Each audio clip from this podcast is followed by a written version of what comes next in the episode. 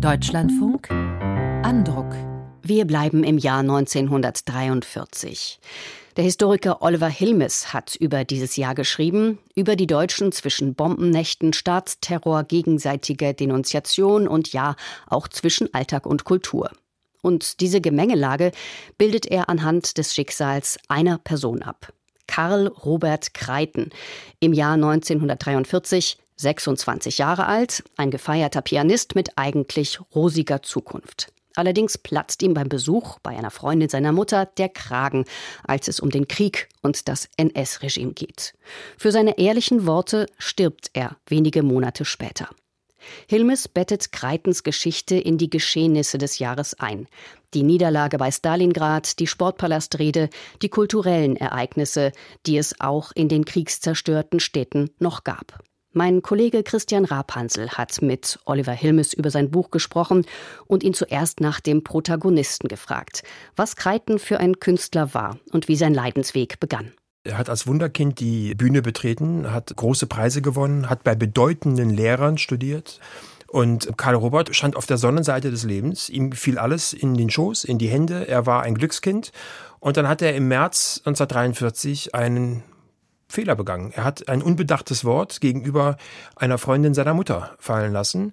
Und obwohl Karl Robert völlig unpolitisch war und sich für Politik überhaupt nicht interessiert hat, hat er gesagt, bei einem Kaffee trinken, dass der Krieg verloren sei, dass Goebbels, Göring, Hitler alles Verbrecher seien und dass diese Dame, also die Freundin der Mutter, doch besser die Führerbilder von der Wand nehmen solle, denn der Krieg sei bald verloren. Und dann ist diese Frau so geschockt, weil sie eine glühende, fanatische, gläubige Nationalsozialistin ist, und dann zeigt sie ihn an.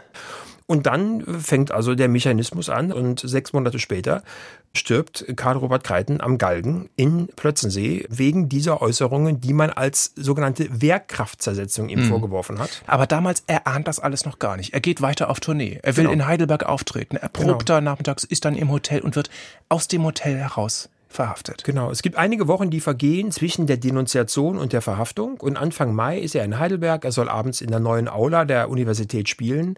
Und morgens klopft die Gestapo an der Zimmertür seines Hotels, nimmt ihn mit und dann beginnt ein genau sechsmonatiges Martyrium in diversen Gestapo-Gefängnissen, in denen er verhört wird. Und es sah zunächst auch gar nicht so schlecht aus. Also Karl Robert hatte natürlich viele Fürsprecher und es sah eigentlich aus, dass man ihm das irgendwie durchgehen lässt. Er wird von der Gestapo aus der Untersuchungshaft entlassen nach zwei Monaten, ja. gut zwei Monaten und nach Moabit, glaube ich, genau. überstellt und glaubt, ach endlich, jetzt komme ich endlich in ein ordentliches Gerichtsverfahren. Ja. Auch ein Riesenirrtum. Ein Riesenirrtum. Er hatte zwei sehr gute Rechtsanwälte. Einer von den beiden war also auch in Widerstandssachen häufiger schon aktiv gewesen. Und auch die Anwälte gingen eigentlich davon aus, naja, das wird mit einem blauen Auge irgendwie schon ganz gut gehen, ja. Aber mit der Todesstrafe hat eigentlich lange Zeit niemand gerechnet. Damit konnte auch niemand rechnen, weil niemand rechnen konnte, womit er eigentlich angeklagt würde. Wegen, Sie haben das vorhin schon gesagt, Wehrkraftzersetzung. Ja. Jetzt schreiben Sie in Ihrem Buch auch eigentlich selbst in diesem kaputten Rechtssystem der Nationalsozialisten völlig irre, weil Wehrkraftzersetzung bedeutet ja öffentliche Rede. Aber er hatte ja in einem privaten Gespräch in einer privaten Wohnung gesprochen. Genau. Und die Wehrkraftzersetzung, also dieser perverse Tatbestand, man muss es ja sagen, war eigentlich straffrei, wenn er im privaten oder im persönlichen Umfeld in einem geschlossenen Raum vor sich ging. Das war ja eigentlich der Fall, denn er hat es ja dieser Frau unter vier Augen erzählt. Aber diese Frau hat es im Treppenhaus rumgetratscht. Und so hat also diese Sache Kreise gezogen. Und dann haben die Nazi-Juristen argumentiert, gut, dann ist die Öffentlichkeit gegeben. Das heißt, die Wehrkraftzersetzung hat nicht im geschlossenen Raum, sondern in der Öffentlichkeit stattgefunden, weil sie im Kreise gezogen hat. Und dann sah die Sache schon ganz anders aus. Diese absurde juristische Pirouette hat ja nicht irgendjemand gedreht, sondern Roland Freisler, genau. der oberste deutsche, der wirklich der fanatischste Richter, den es damals gab ja. am Volksgerichtshof. Auch das wieder unglaubliches Pech, dass eben dieser Straftatbestand der angeblichen Wehrkraftzersetzung quasi automatisch bei ihm landen musste. Ja. Das Urteil stand ja eigentlich zu Beginn des Verfahrens schon fest. Denn wer vor Roland Freisler und dem ersten Senat des Volksgerichtshofes landet, und dieses Pech hatte Karl Robert, ist des Todes eigentlich gewiss. Denn hm. Freisler hat ähm, ganz, ganz, ganz selten jemanden freigesprochen. Also er war auch innerhalb der NS-Justizbürokratie dafür berüchtigt. Noch etwas ist symbolhaft an diesem wirklich furchtbaren Ende von Karl Robert Kreiten dass er, nachdem er zum Tode verurteilt wurde, es sind Luftangriffe. Das ganze Gefängnisgelände wird so erschüttert, dass die Guillotine nicht mehr funktionsfähig ist. Aber auch das beendet oder pausiert nicht den Vernichtungswillen der Nationalsozialisten, sondern er wird dann eben stattdessen alternativ gehängt und das ja. sogar bei Kerzenschein, weil man ja verdunkeln muss. Es hat die Sache eher noch beschleunigt, denn normalerweise liegt zwischen der Verurteilung und der Vollstreckung, lag also im Dritten Reich zum Ende des Regimes, lagen schon einige Wochen bis wenige Monate.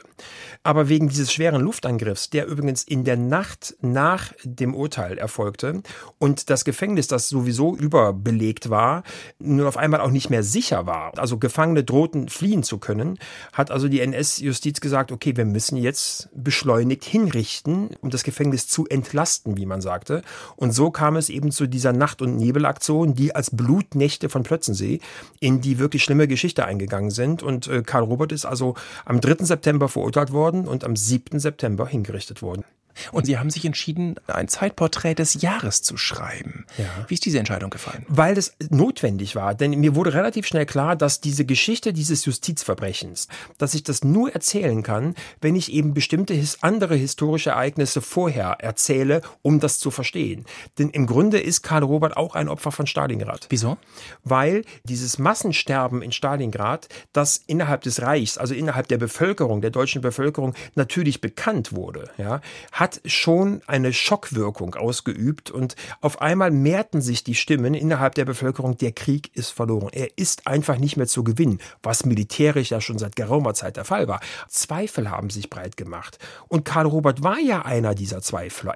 Und das Regime hat deshalb so brutal zurückgeschlagen. Ich habe eben wirklich wie bei einem Puzzle oder wie bei einem Mosaikspiel, habe ich eben die kleinen Bausteine gesucht und habe mir überlegt, was erzählt über die damalige Zeit. Oliver Hilmes, Autor des Buches Schattenzeit, Deutschland 1943, Alltag und Abgründe. Mit 303 Seiten im Siedler Verlag erschienen, Preis 24 Euro.